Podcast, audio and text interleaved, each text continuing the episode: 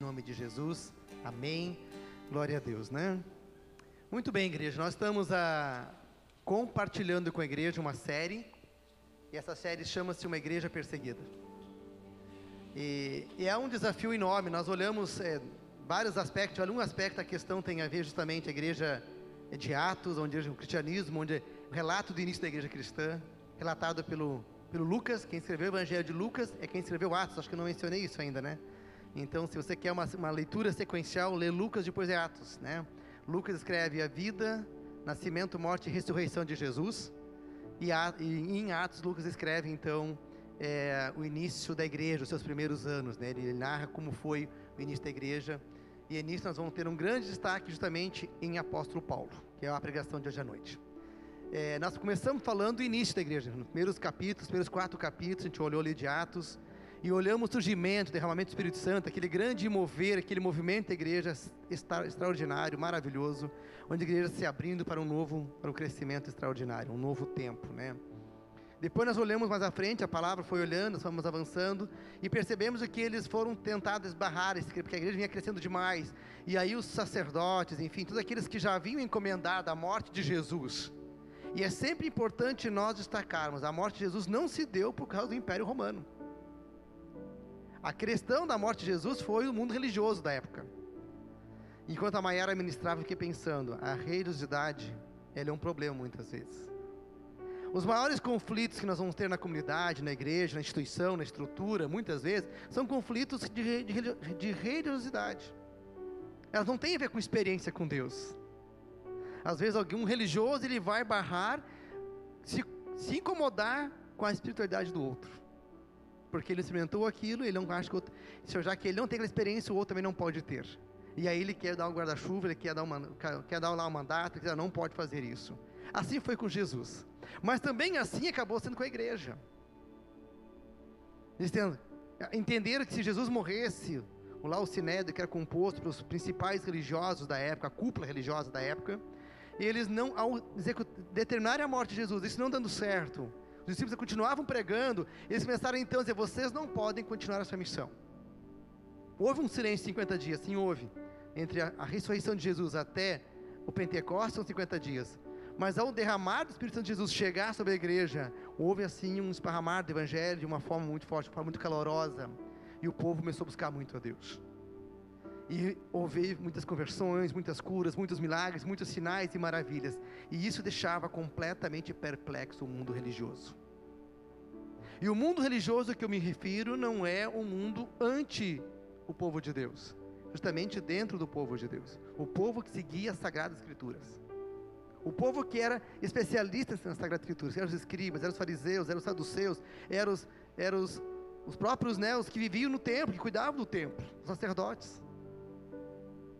É justamente esse levanta, e esses são esses os mesmos que se levantam agora contra os discípulos. No primeiro momento eles são presos, na segunda, na terceira pregação falei que eles não apenas foram presos, eles foram surrados, os discípulos, com forma de intimidação. E depois nós olhamos que houve a morte de Estevão. E neste momento, quando há a morte de Estevão, um grande. É, o povo se esparramou.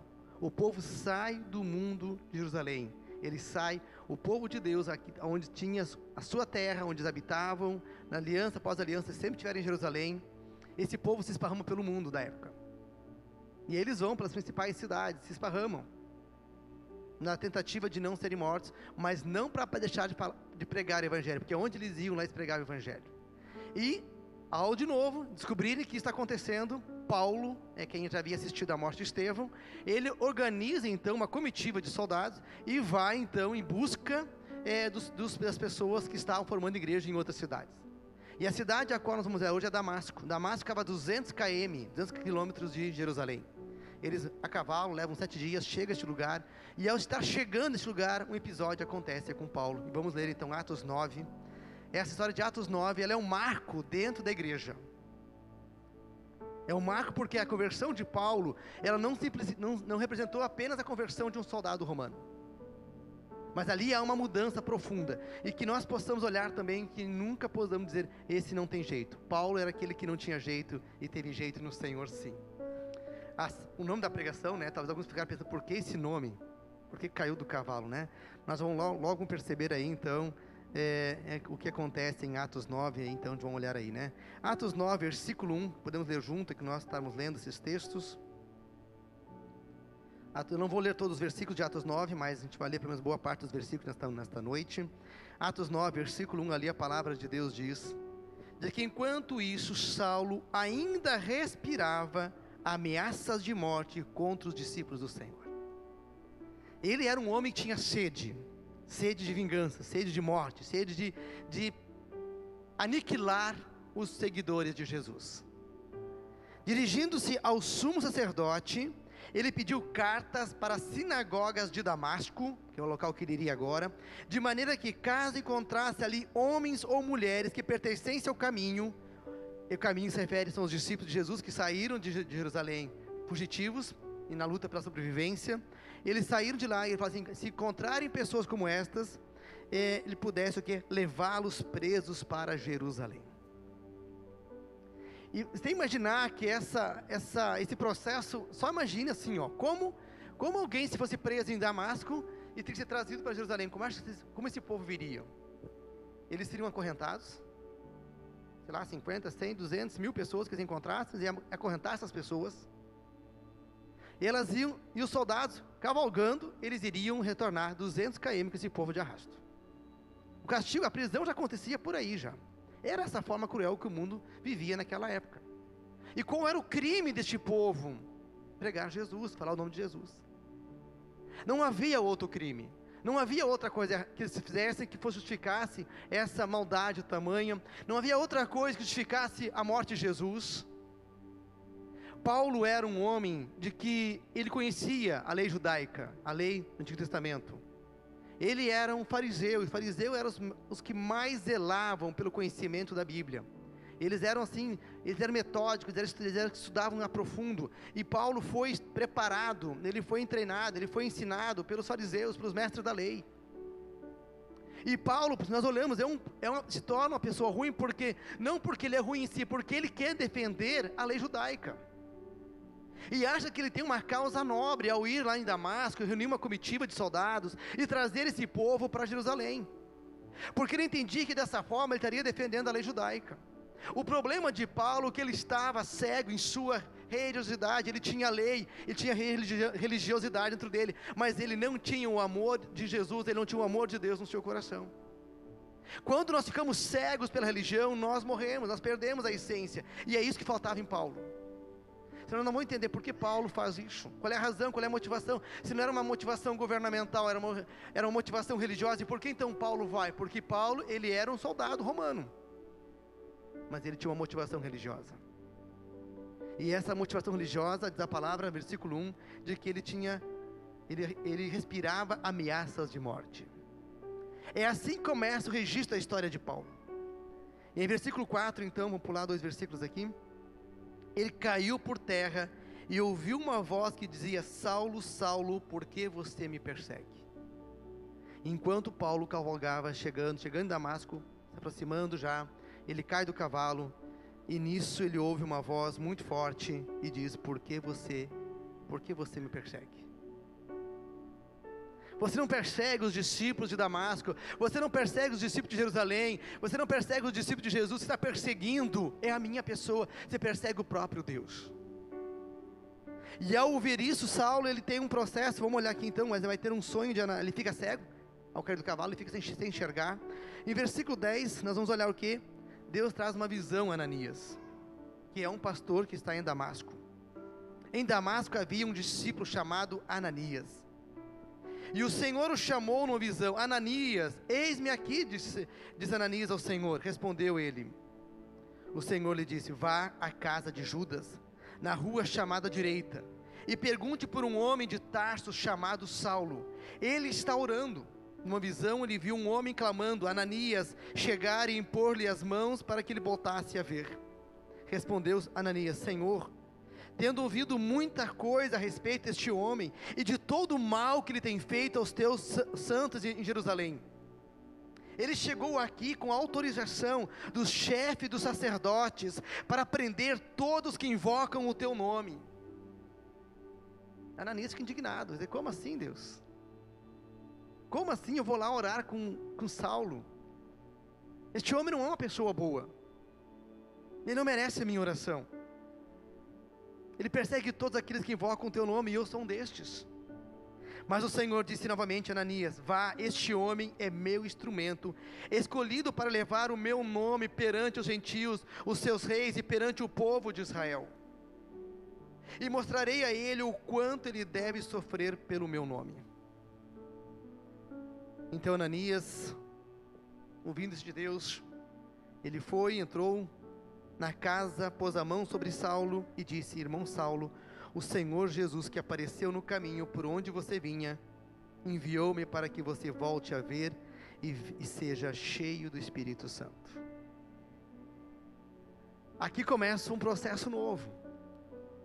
Aqui Paulo, até aqui Paulo é soldado, é o perseguidor, é aquele que assistiu à morte de Estevão, é aquele que estava vendo ali a destruição, a aniquilação dos discípulos de Jesus, essa era a vontade, essa era a sede de Paulo, essa era a sede a qual ele tinha. E neste momento algo novo vem sobre ele. Paulo converteu-se e passou um tempo com os discípulos, mais adiante, vamos olhar versículo 18, né? É, imediatamente algo como escamas caiu dos olhos de Saulo e ele passou a ver novamente. Levantou-se e foi batizado, e depois de comer recuperou as forças. Saulo passou vários dias com os discípulos em Damasco. Ele se converteu, ele aceitou Jesus e ele já mudou a sua rota, ele já mudou o seu roteiro, ele abandonou o cavalo, abandonou os soldados e ele se junta a quem? Uma outra turma, ele se junta agora aos discípulos, a quem ele veio combater. É uma mudança muito rápida esse processo. E aí Paulo vai pregar, né? Jesus na sinagoga e gerou uma perplexidade, o povo ficou assim, mas como assim? Paulo pregando, o cara era bandido, o cara era mal, malvado, o cara era contra a gente, e agora o cara está do nosso lado e quer pregar já em nome de Jesus. E começou aquilo a causar uma, uma certa reação no povo. Logo começou a pregar nas sinagogas, que, versículo 20, né? Logo começou a pregar nas, nas sinagogas que Jesus é o Filho de Deus. E todos que ouviam falar ficavam perplexos e perguntavam: Mas não é ele o homem que procurava destruir em Jerusalém aqueles que o invocam este nome? Ele não veio para cá justamente para levá-los presos aos chefes dos sacerdotes de Jerusalém? E aí, versículo 28 vai dizer assim: Assim Paulo ficou com eles e andava com liberdade em Jerusalém, pregando corajosamente em nome do Senhor. Já havia retornado para Jerusalém e pregando a palavra de Deus em Jerusalém.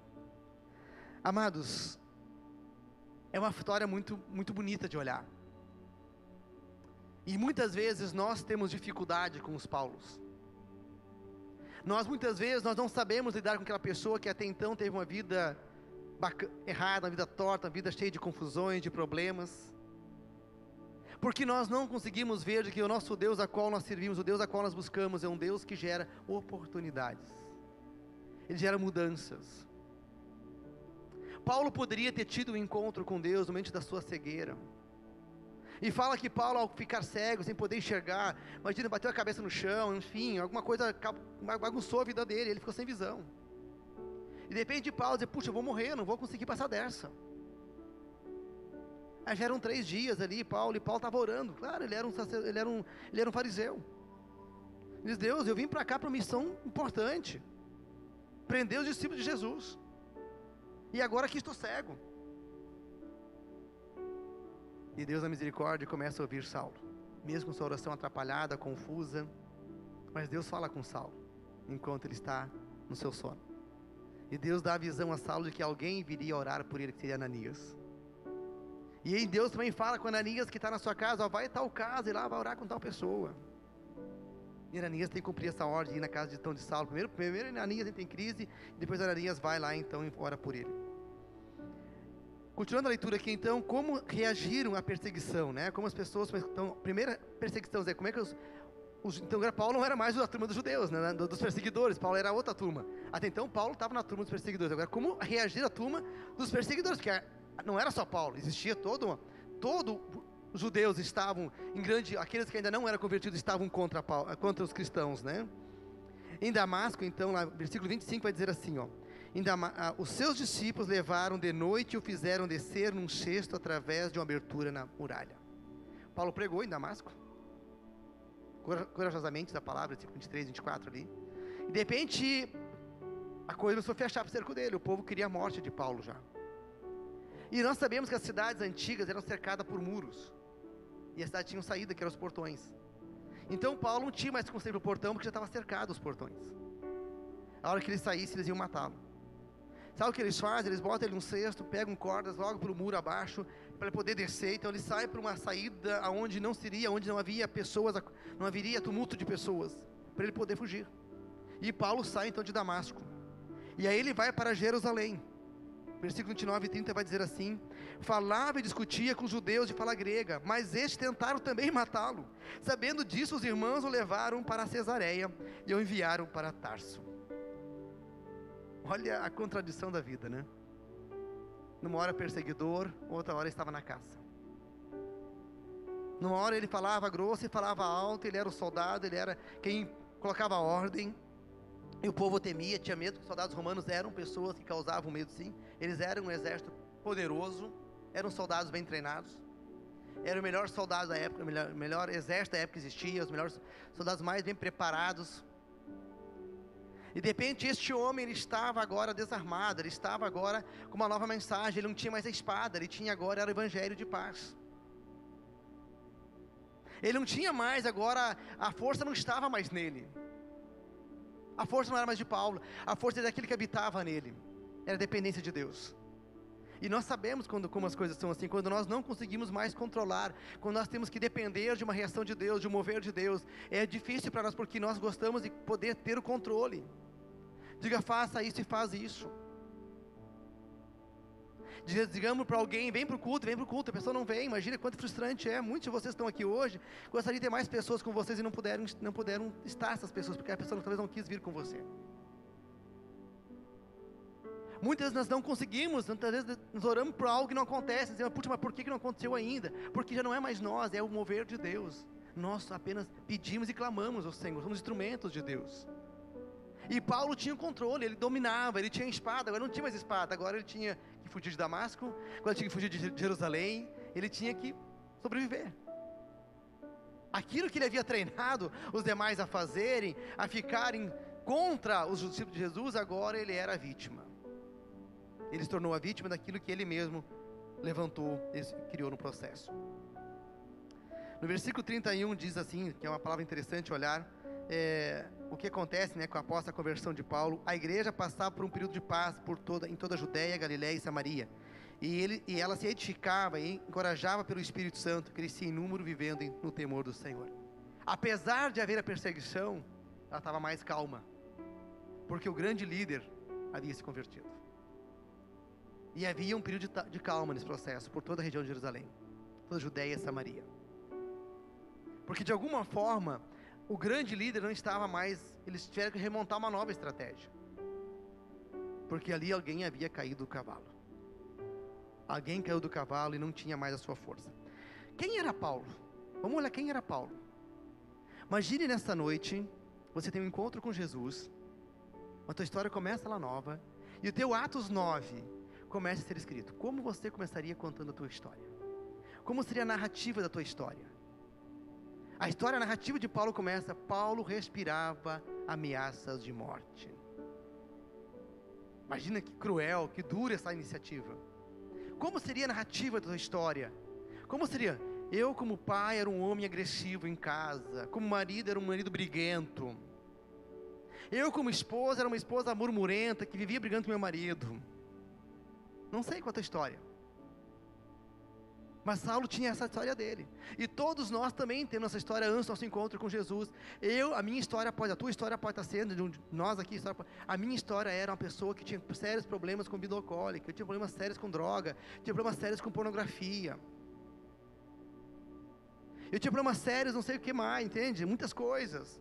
E a pornografia, na verdade, não, a gente vê o mundo da, da, da pornografia, a gente olha e diz, ah, mas é, é é um mordel, é não, a pornografia muitas vezes está dentro de casa, no celular, entendeu? Hoje a pornografia é um problema muito sério que nós temos hoje. Antes do meu encontro com Jesus, eu era alguém que tinha problemas com pornografia, mas Deus, entende? Paulo começou essa história dessa forma. E Lucas, ele começa narrando a vida de Paulo de uma forma muito bonita, assim. Ele olha, Paulo respirava ameaças de morte. Porém, ele caiu do cavalo. E quando nós caímos do cavalo, nossa história começa a mudar. Sabe daquela história que fala, olha, se não é para dor, é alegria, é pela dor. Nós oramos para alguém para ter Jesus, a gente clama para a vida dela para Jesus, e a pouco ela não vem, não vem, dali a pouco Deus tem que colocar assim, olha, vou ter que colocar algo mais pesado na tua vida. Tem que ser a dor. Porque Deus queria uma obra na vida de Paulo, Deus queria usar aquele homem não para destruir as pessoas, Deus queria que todo o seu conhecimento que ele tinha, nós vamos ver depois as cartas de Paulo, é um homem muito entendido, muito inteligente, não é por acaso porque ele foi treinado, ele era um homem conhecedor, mas ele era religioso. Por isso que eu falo muito da religiosidade. A religiosidade é um problema muito sério. Nós vamos ter pessoas da comunidade, vamos ter, vamos ter na instituição, estrutura, muitas vezes, re, profunda religiosidade, e que é um problema. Pessoas que se alimentam da religiosidade, ela vive da liturgia, ela vive de programas, ela vive daquilo que é um ritual, ela não vive do novo de Deus. Mas quando Deus vem em nossas vidas, algo novo acontece. E nós não apenas temos um encontro. Olhamos em Paulo não tendo um encontro com Deus. Paulo, ele permaneceu na presença de Deus. Ele permaneceu com os discípulos, juntou os discípulos. E essa é a grande diferença que nós precisamos experimentar em nossas vidas. De não apenas termos um encontro no Senhor, como religiosos, podemos também ter um encontro e termos boas experiências espiritual, mas terminar aqui no altar, terminar aqui na, no culto, terminar aqui na igreja, terminar aqui no, no encontro de uma célula. A nossa experiência é permanecer no Senhor, se juntar com aqueles que gostam de Deus. Às vezes nós não queremos para o inferno, queremos os céus, mas aqui na terra queremos viver com o inferno. Percebe quanto há uma desconexão no processo? Os meus prazeres não são as coisas dos céus ainda, mas os meus prazeres estão alimentados pelas coisas da terra. São as coisas as quais o diabo criou e que são contrárias à vontade de Deus muitas vezes. E é delas que nós queremos. É, puxa, mas eu queria tanto ir para a igreja, queria ter firmar mais no Evangelho, firmar mais na igreja, mas aí eu tenho que largar isso, parar com aquilo. Sabe, nós precisamos fazer contas porque nós queremos ainda a, a carne. Paulo não faz isso, Paulo não tem uma experiência de cura apenas. Paulo, ao ser curado, ele, ele ao cair do cavalo, ele tem um encontro com Deus, sim, mas neste encontro ele se ajunta aos discípulos. Ele fica em Damasco, ele dispensa a sua cavalaria e diz: Olha, podem irem, eu estou em outra missão.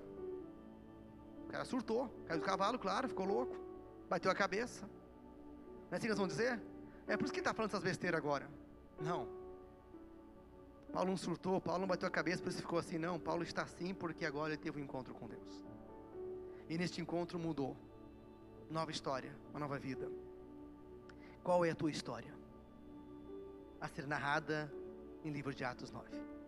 O que, que Deus tem para narrar na tua vida? Paulo tinha mais ou menos a idade de Jesus.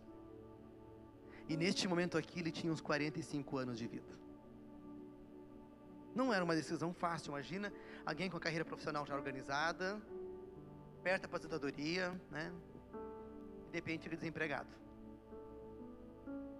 Porque ele mudou a profissão, ele mudou o rumo, mudou a, a postura dele, uma nova postura, uma nova estrutura, ele tinha que reorganizar na vida dele. Jesus era um homem bom, Paulo era uma pessoa má, porque era um religioso. Paulo nasceu em Tarso e era uma pessoa de grande influência, era um soldado romano. Jesus era uma pessoa simples, nasceu em Belém e era um judeu. Uma das pessoas, era um dos povos que era muito perseguido na época. Todo judeu era muito mal visto. As pessoas não gostavam dos judeus por causa da fé que eles tinham em Deus. Que ele sempre dizia que a nossa fé está em Deus, nossa fé não está no homem. Nossa fé não está no governador, não está no presidente, não está no prefeito, não está na Não, nossa fé está em Jesus. Aliás, no Deus de Israel, no Deus de Moisés, a qual nossa palavra de Deus nos ensina. E por essa forma, muitas vezes eles eram rejeitados. Na infância, Paulo, ele teve, eu falei há pouco, foi um homem estudado, ele estudou com os mestres da lei, ele estudou com os fariseus, que eram os que mais se dedicavam ao estudo de todos os povos religiosos da época, que estudavam a Bíblia, é o que mais estudava eram os fariseus. Jesus, ele discutia com os mestres da lei. Paulo estudou com os mestres da lei, e Jesus discutia na sua infância já com os mestres da lei. Por um lado, Paulo era cheio de lei e religiosidade, Paulo era graça né, e amor. Era cuidado em nossas vidas. No ministério de Jesus havia perdão, já Paulo ele tinha o prazer em condenar as pessoas.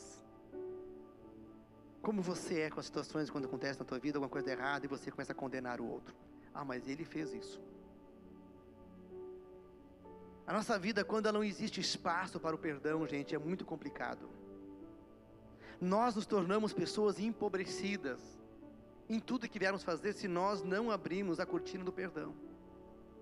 Nós precisamos trabalhar com perdão constantemente, porque as pessoas nos frustram, as pessoas falham, elas decepcionam, porque nós somos pessoas falhas, nós não somos completas. E quando nós ficamos apontando o defeito, o outro erro do outro, nós nos perdemos, nós nos confundimos. E perdemos o prazer das coisas, ficamos na guerrinha, ficamos na briga, disputando quem é o melhor.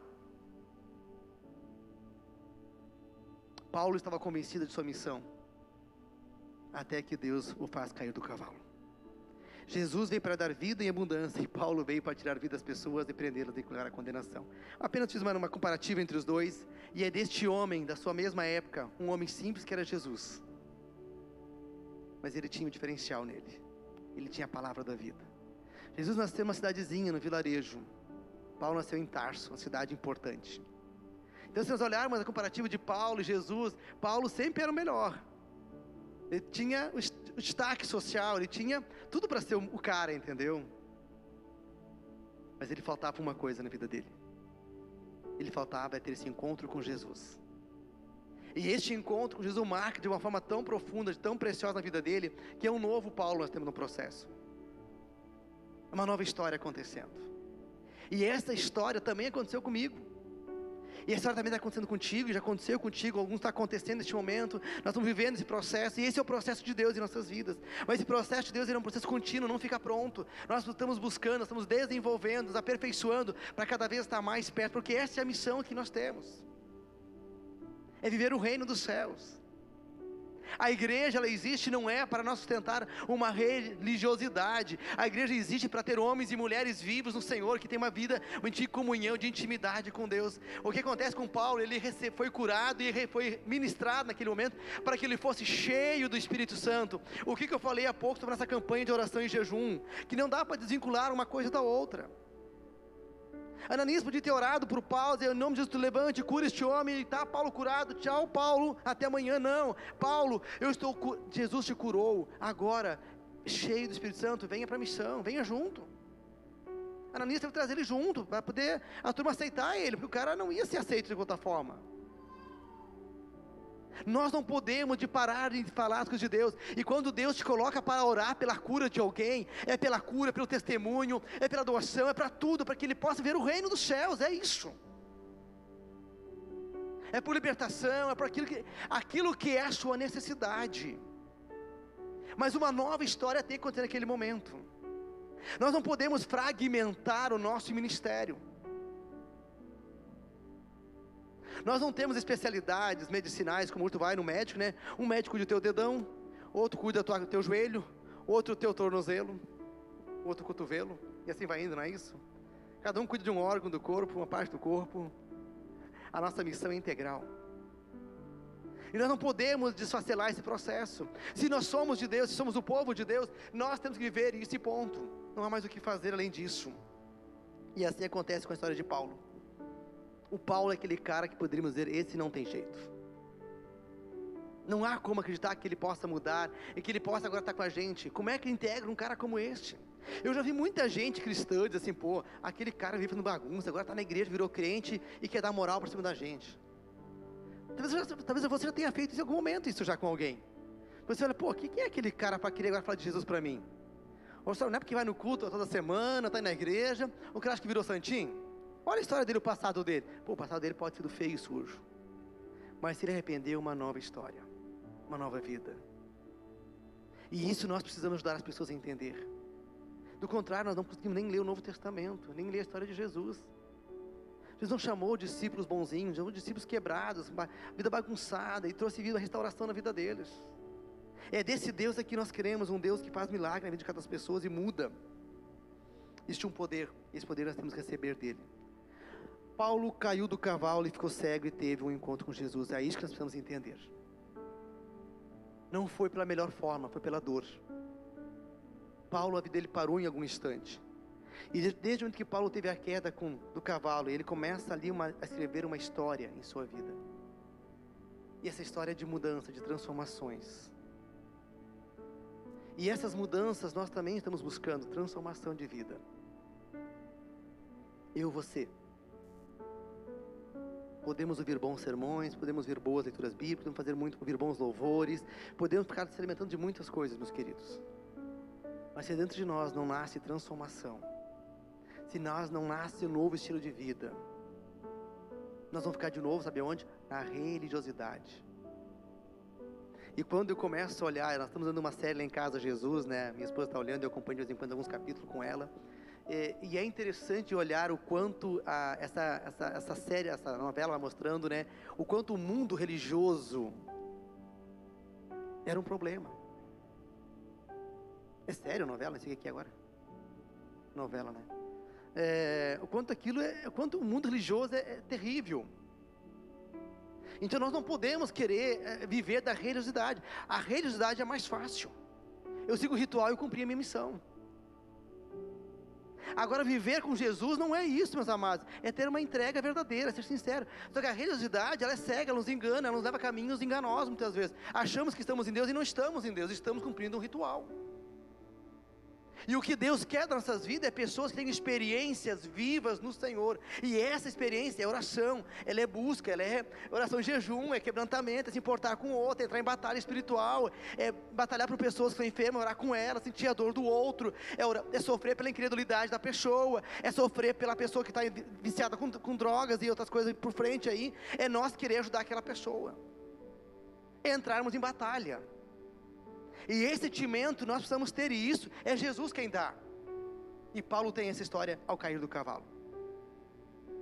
O ministério de células não é porque a gente tem esse ministério, a gente vai defender só ele, mas é um ministério fantástico esse processo, porque esse ministério ajuda as pessoas não apenas a terem a sua fé em Jesus, mas as estimula, a, as provoca a ter reações também de evangelizar, de convidar pessoas, convidar seu amigo para o grupo. Ah, mas eu não sei evangelizar, convida para ir para o grupo pelo menos, sabe? Quer dizer, nós precisamos fazer algo mais do que simplesmente ouvir a palavra. E o Ministério de Célula quer nos, quer nos criar esses mecanismos, ela cria essas, essas, facilita esse processo da evangelização, esse processo de desenvolver ministério, esse processo de viver o reino de Deus. E que nós possamos viver cada vez mais isso para a glória e honra do Senhor, isso. Paulo, aos 45 anos, ficou desempregado. Ele renunciou à farda de soldado. Porque uma nova história aconteceu na vida dele. Muitas vezes nós queremos seguir o reino do céu, mas queremos seguir o reino das trevas também. Nós queremos compartilhar os dois mundos, e isso não é possível. Não, Paulo, não estou dizendo que a pessoa que aceita Jesus tem que largar seu emprego, mas às vezes ela, a mudança dela é tão grande, foi o que Deus chamou, o chamado dele foi esse. O que nós temos que estar atento é o chamado de Deus, não é o emprego que eu tenho hoje, é o chamado que Deus tem para a minha vida. Que o teu próprio emprego poderá ser a missão que Deus tem para você. Além de você trabalha, poderá ser teu local de missão.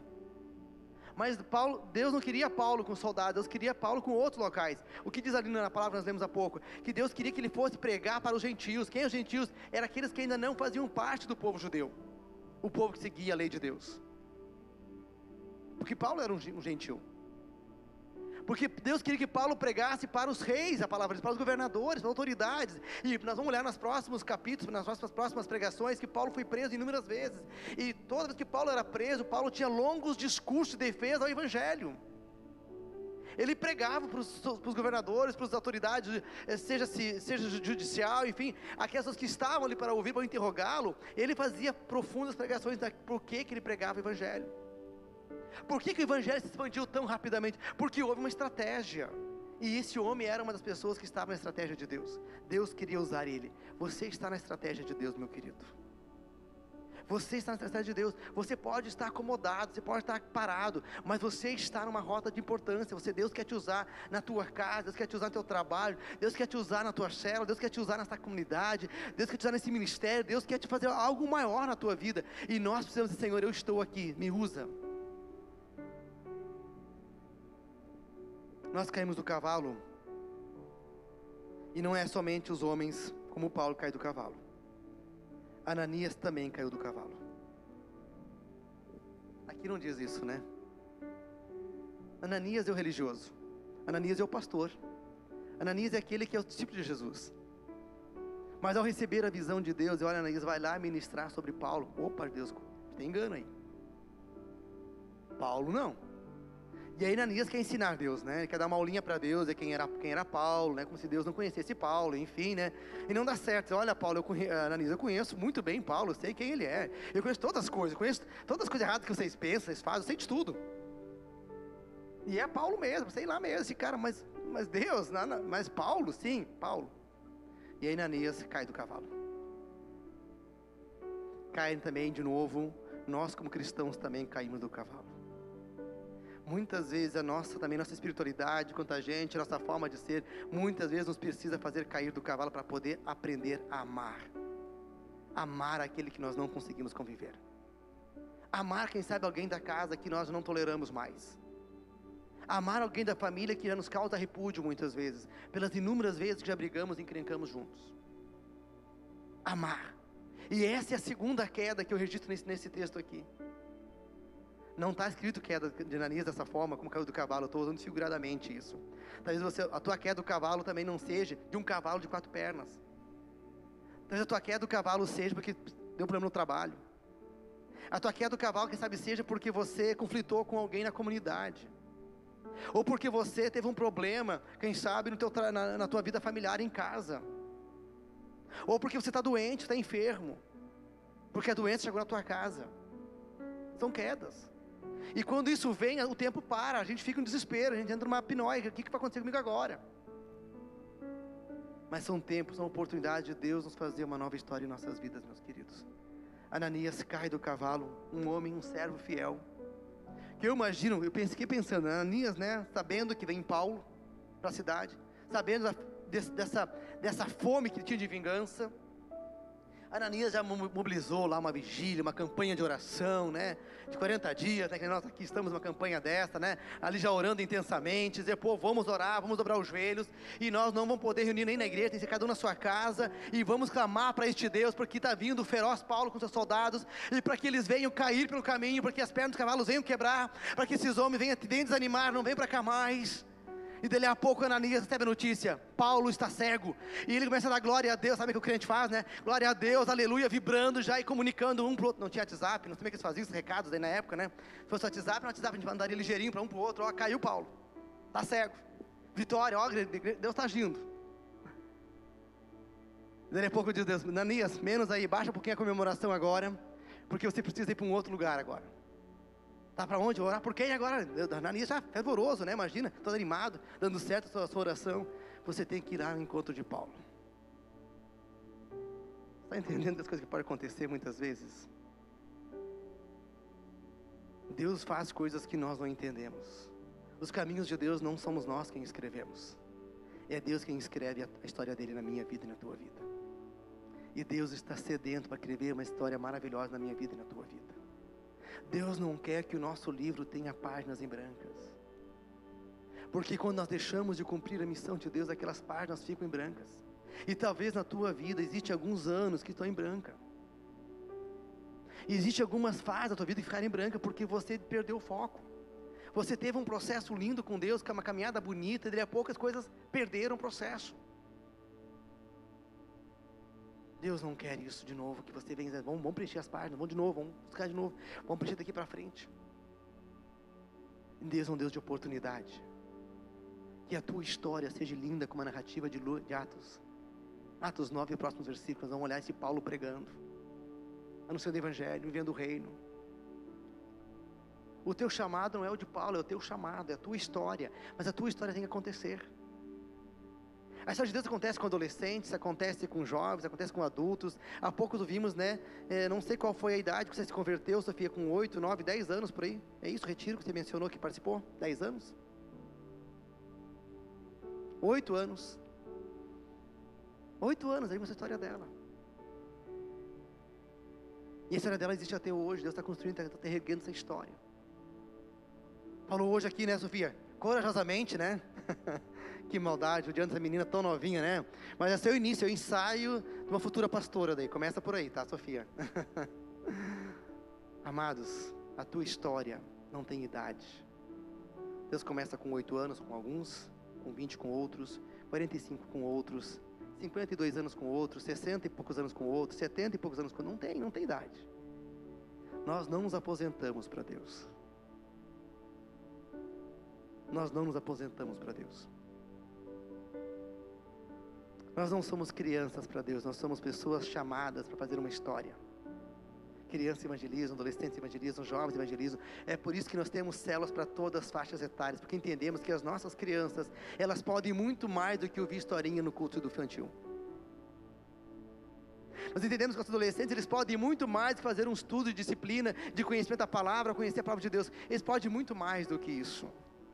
É muito pobre a igreja ficar ensinando os adolescentes ah, por dois anos seguidos lá a palavra e deu, ponto, não, cumpriu a missão. A minha adolescência foi assim.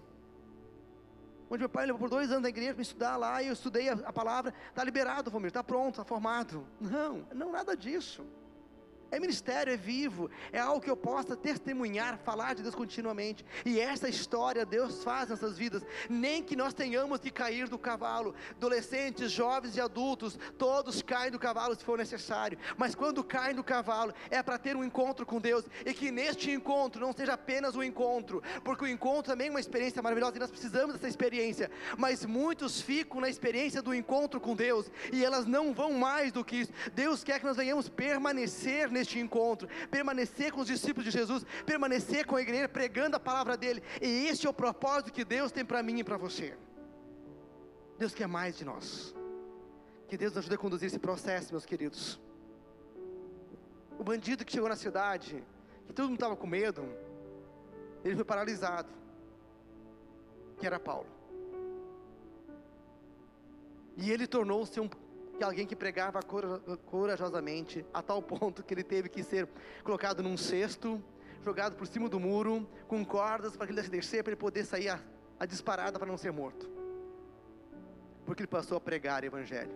E o Evangelho funcionou assim por 300 anos na igreja primitiva era fugindo de um canto a outro, só quanto mais fugia, mais esparramava, aonde ia, ali ficava farpa, ali ficava pedacinho do evangelho, aonde as pessoas iam, onde elas iam nas fugitivas, quanto mais os exércitos perseguiam eles, mais eles deixavam pessoas esparramadas pelo mundo. E nós vamos ver nas próximas pregações, daqui a pouco ele não estava na Ásia, já estava na Europa. O Evangelho foi progredindo, ele foi avançando, ele foi pegando novas dimensões e passando por cidades importantes para poder esparramar o Evangelho. Mas esse é o Deus que faz a sua história que nós possamos aprender também, assim como Paulo, uma história que mudou, uma história que teve sofrimento. Nós olhamos rapidamente e ele já foi logo para poder a sua cura. Mas foram dias de angústias. Alguns ficam três dias sem ver, outros ficam uma semana, outros ficam doentados por 20, 30, 40, 60 dias, 70 dias, 90 dias.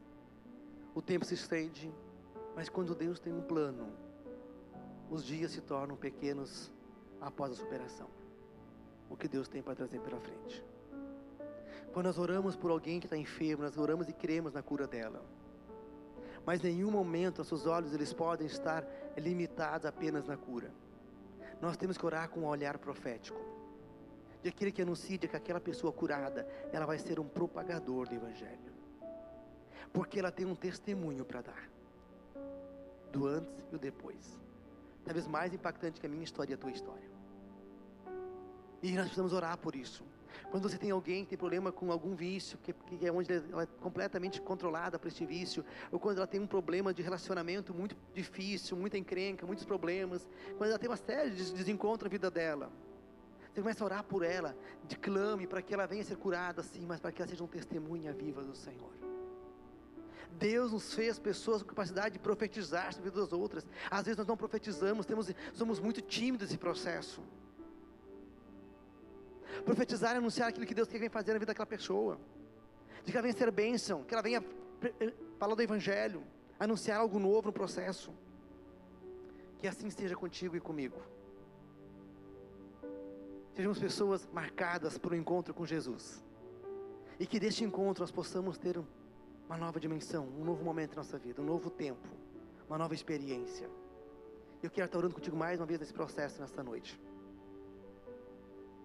Que a minha oração, que a tua oração seja por conversões, por libertação, por cura, por doação, para que assim a igreja do Senhor seja uma igreja próspera, uma igreja forte, uma igreja que, que evangeliza, que cresce, não em, não em apenas em número de pessoas, mas pessoas que são marcadas pela presença de Jesus. Permanecer em Deus. Hoje, se você já está vivendo a fé, você está permanecendo em Deus, mas eu quero permanecer mais perto de Deus ainda. Eu quero estar mais conectado com Deus ainda. Vamos ficar de pé, querido. A história, como Deus fala essa palavra nessa noite com cada um aqui é diferente. Para alguns é continuidade daquilo que está vivendo. Para outros é uma provocação de uma reação necessária. Eu preciso reagir. E eu quero dizer, meu querido, Deus está falando contigo, se você está demorando demais a reagir, pode chegar a hora que você terá que cair do cavalo. Não espere este momento, não. Às vezes nós esperamos o tombo e dói depois, é porque nós somos muito teimosos, muito resistentes, e Deus tem que nos derrubar do cavalo muitas vezes, e dói, e sofremos depois. Eu não estou aqui profetizando nenhuma maldição sobre ninguém, não, eu estou dizendo que a história de Deus é assim. Às vezes nós estamos orando muito por uma pessoa para que ela possa mudar o coração dela, mas ela está com, com a vida dela tão, tão cheia de bênçãos, cheia de conquistas e está tão ocupada com muitas coisas que ela não tem tempo para poder olhar para Deus. E quando o deserto vem sobre ela, quando a batalha vem sobre ela, ela começa a fazer o quê? Ela começa a olhar para Deus. Porque ela caiu do cavalo, mas temos que lembrar que alguns tombos, eles são duros, eles são cruéis, eles nos machucam muito, e que nós não venhamos esperar por essa dor. Você que está aqui nesta noite, Deus tem um plano na tua vida, meu querido. Um plano de bênção, um plano de retomada, um plano de avanço, um plano de conquista. E às vezes o teu, o teu ambiente familiar, ele não é favorável para isso. Às vezes o teu ambiente profissional não é favorável de viver a fé com a intensidade com a qual você deseja viver. Feliz daqueles que têm a casa convertida ao Senhor, buscando o Senhor, não é, mas não é com todos. Não é com todos assim. Tu tem tuas dores, tuas tristezas, tuas frustrações. Quem sabe essa palavra que você está movida aqui hoje, alegre. E se você compartilhar em casa, você vai ser que nem Paulo, porque vão criar tua cabeça. Eles vão mandar você parar quieto com esse assunto, entendeu? Vão querer esfriar você. Mas eu quero dizer que você não pode viver isso, deixar isso parar você. Porque os discípulos não pararam porque havia algo maior, esse algo maior é o Espírito Santo. Quando o Espírito de Deus ele vem sobre a igreja, algo novo acontece. Nós oramos com intensidade, nós buscamos a Deus com intensidade, nós testemunhamos a Deus com intensidade. Nós não somos mais covardes no processo. Receba nesta noite, meu amado. Receba este mover na tua vida, esse direcionar de Deus na tua vida. Pai Santo, Deus poderoso, Deus glorioso.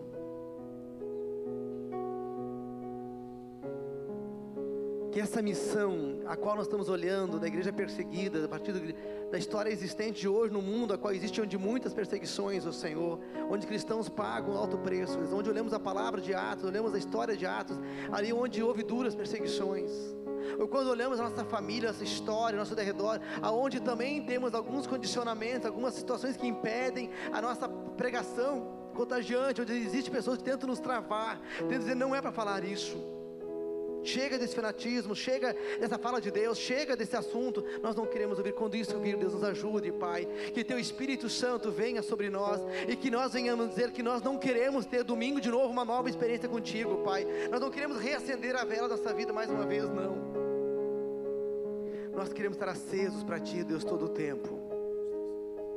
Nós queremos nos juntar com aquelas pessoas que buscam o Teu nome, mas queremos nos infiltrar também naqueles que precisam ouvir do Teu Evangelho. Mesmo aquelas pessoas, Deus, que nós entendemos que não tem jeito, nos ajuda, Pai, a querer pregar a elas, Deus. Nos ajuda, Paizinho. Ajuda a ter amor, ajuda a ter misericórdia, Pai. Ajuda Deus a nós a vencermos a religiosidade, a qual Paulo tornou ele um homem bruto, um homem cruel, um homem que não entendeu mais o amor e o perdão. Ajuda também a, a vencermos, Deus, a falta de amor que seja Ananias no primeiro momento, aonde ele se teve dificuldade de querer o encontro de Paulo. Mas, Deus amado, queremos pedir, Deus, que Tu faça a Tua obra necessária na vida de cada um aqui, Deus. Sobre aqueles que vivem o Evangelho, sobre aqueles que estão em cima do muro, sobre aqueles que estão, quem sabe, presos simplesmente em cima da religiosidade, Deus. Que todos nós possamos dizer, Senhor, eu quero um coração vivo na Tua obra, Pai. Quero ser um mensageiro Teu, Senhor. Que a minha história, Deus, e a história de cada um aqui de Atos 9, Deus, seja escrita pelas Tuas mãos, ó Senhor. Escreva a nossa história, Senhor. Coloque histórias lindas nesse caderno, Senhor, nesse livro, Pai, onde nosso nome vai estar escrito, Pai. É onde nós teremos orgulho dessa história, Pai, em nome de Jesus. Glória a Deus. Amém. Amados, eu não sei quando você lê a Bíblia o que você entende da Bíblia. Mas a Bíblia é narrativa de história de pessoas, de pessoas. O meu nome e o teu nome não está nela. Mas está no livro de Deus, assim como está nesse aqui, vários personagens que passaram por ela. Já pensou nisso algum dia? Essa história que você lê, que você estuda, que você tenta entender e viver apaixonadamente, ela também é minha história e tua história. E quando você olha a história bíblica, você vai encontrar defeitos de pessoas, porque elas também falharam, assim como eu e tu falhamos. Mas essa história não é para ficar na falha, na justificativa dos nossos erros, é para ser uma história de, reerguer, de se reerguer todo instante, quando o mais rápido possível.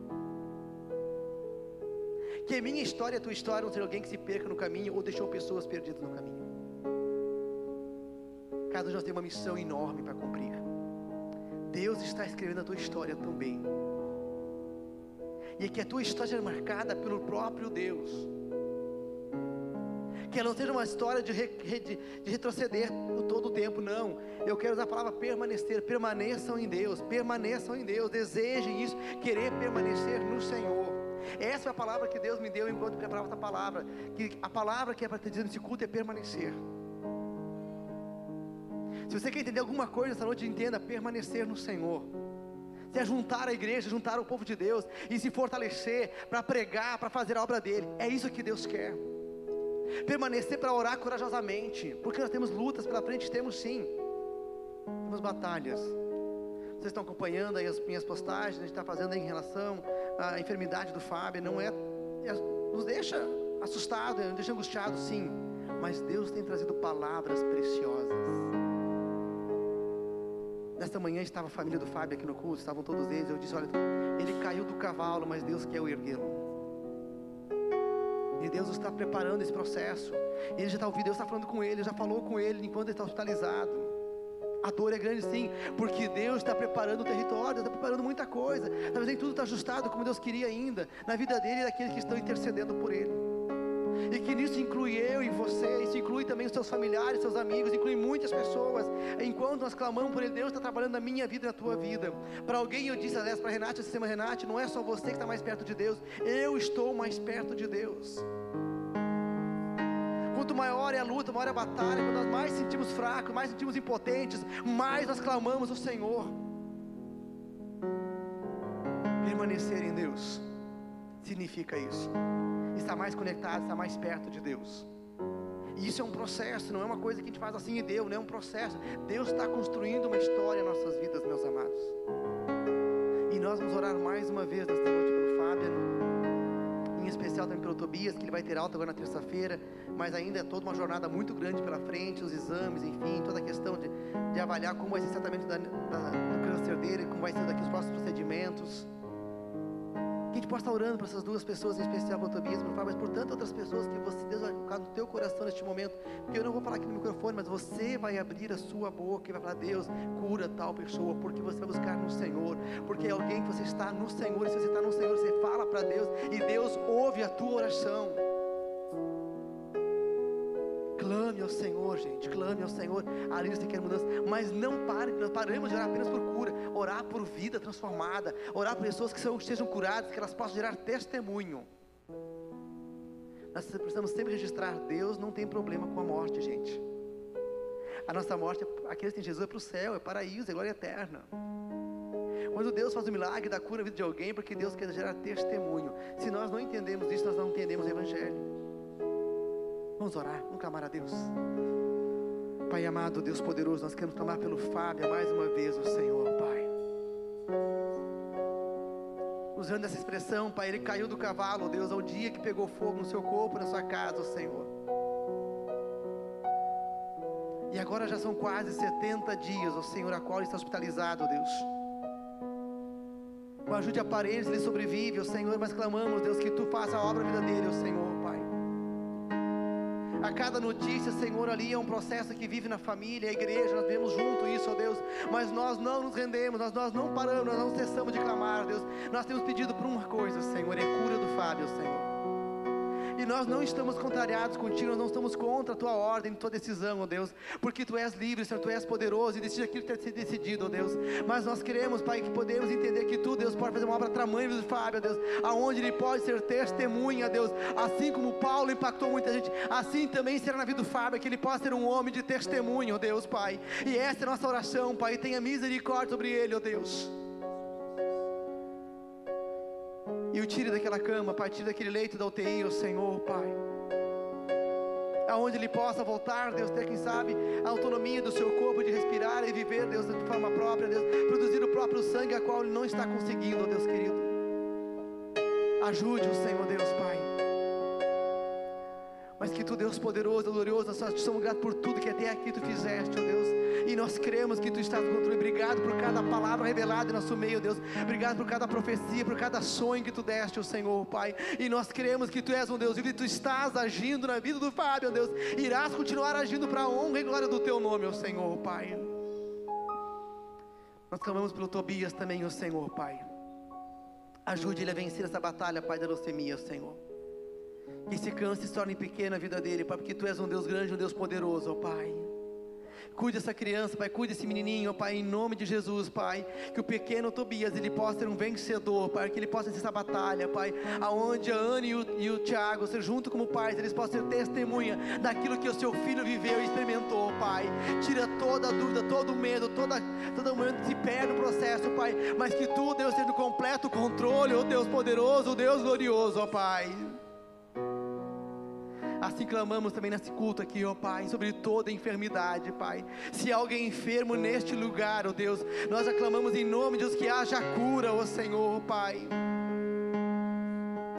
Se há em nosso lugar ainda, Pai, pessoas que têm dúvidas sobre a sua enfermidade, Pai, que elas em nome de Jesus, tira essa dor, Pai, tira essa indisposição, Pai, tira, Pai, cura meu corpo, cura, Deus, faça a tua restauração, Pai, e tudo isso será para dar para a glória e testemunho teu, ó Deus, Pai ali onde há incredulidade na tua casa, na tua família, e que em nome de Jesus que caia por terra toda incredulidade, Pai, porque o diabo muitas vezes tem minado pensamentos religiosos, onde pessoas dizem eu tenho Deus, eu vou na missa, eu vou a tal lugar, ela se sustenta nessas coisas, mas muitas vezes ela está se enganando, às vezes minha fé em casa mesmo, mas tira toda essa religiosidade pobre, Deus, porque nós queremos, Pai, umas pessoas vivas do Senhor, Pai, e que essa, essa igreja nós possamos ter pessoas que testemunham do teu amor às casas casas com autoridade, ó Deus.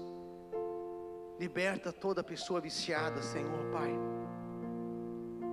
O vício é uma porcaria que o diabo colocou neste tempo, Deus, onde pessoas sofrem, Deus. Não apenas a pessoa que é dominada pelo vício, mas a família inteira. Pai, nós clamamos por este momento, Pai, pelo teu cuidado, pela tua reparação nas famílias que sofrem, Deus, com pessoas que têm domínio do vício nas suas vidas, Senhor onde ali pai, mãe, esposa, filhos, marido, pessoas da família inteira sofrem. Constrangimento, vergonha, onde sofrem, Deus, pelos estragos, pelos abusos, pelo falta de respeito naquele lar. E eu clamo, Pai, para que tu faça a tua obra, Pai. Em nome de Jesus. Em nome de Jesus. Amados, que nós possamos ser um povo de oração.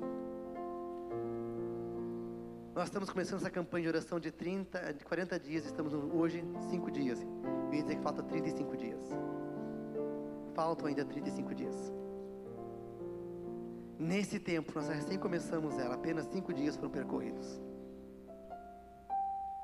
Que o meu coração e o teu coração não sejam o mesmo pós e processo. Que a tua história de Atos 9 comece a ficar mais recheada, mais profunda aonde você evangelizou, onde você orou por cura, onde você orou por libertação, onde você resolveu a tua história familiar em casa, onde você organizou a tua vida pessoal em muitas questões, onde você abandonou o vício, onde você largou, quem sabe, a pornografia, enfim, as coisas você sabe que precisa ser feito. Mas seja um tempo marcado onde Deus esteja falando contigo, meus queridos, carregado em oração. Você não vai fazer na vontade da tua mente, porque a tua mente determinou isso, não. Você vai fazer isso porque Deus falou contigo porque Deus tratou a tua vida. Amém, queridos? Que nós sejamos igreja vitoriosa, igreja cheia de bênçãos no Senhor. Vamos cantar um hino, vamos cantar um hino ainda, né? Vamos cantar esse último hino para encerrar nosso culto aqui.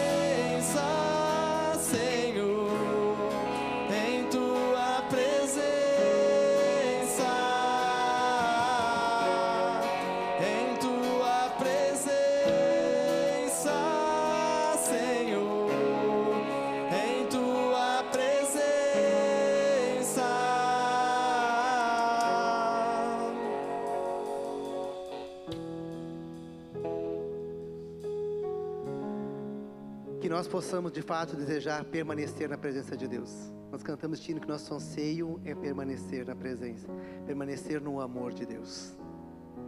Que aquilo que você tem buscado seja um constante permanecimento na presença de Deus, não seja de apenas de passagens com Deus, mas estar conectado todo o tempo, viver com Deus de fato. E que Deus possa dessa forma te abençoar essa semana, que Deus te abençoe. Que Deus faça brilhar o seu lindo rosto sobre a tua vida. Que o nosso Deus que é vivo, o nosso Deus que é poderoso, o nosso Deus que é maravilhoso, Ele possa guardar os seus caminhos por onde você estiver nesses dias.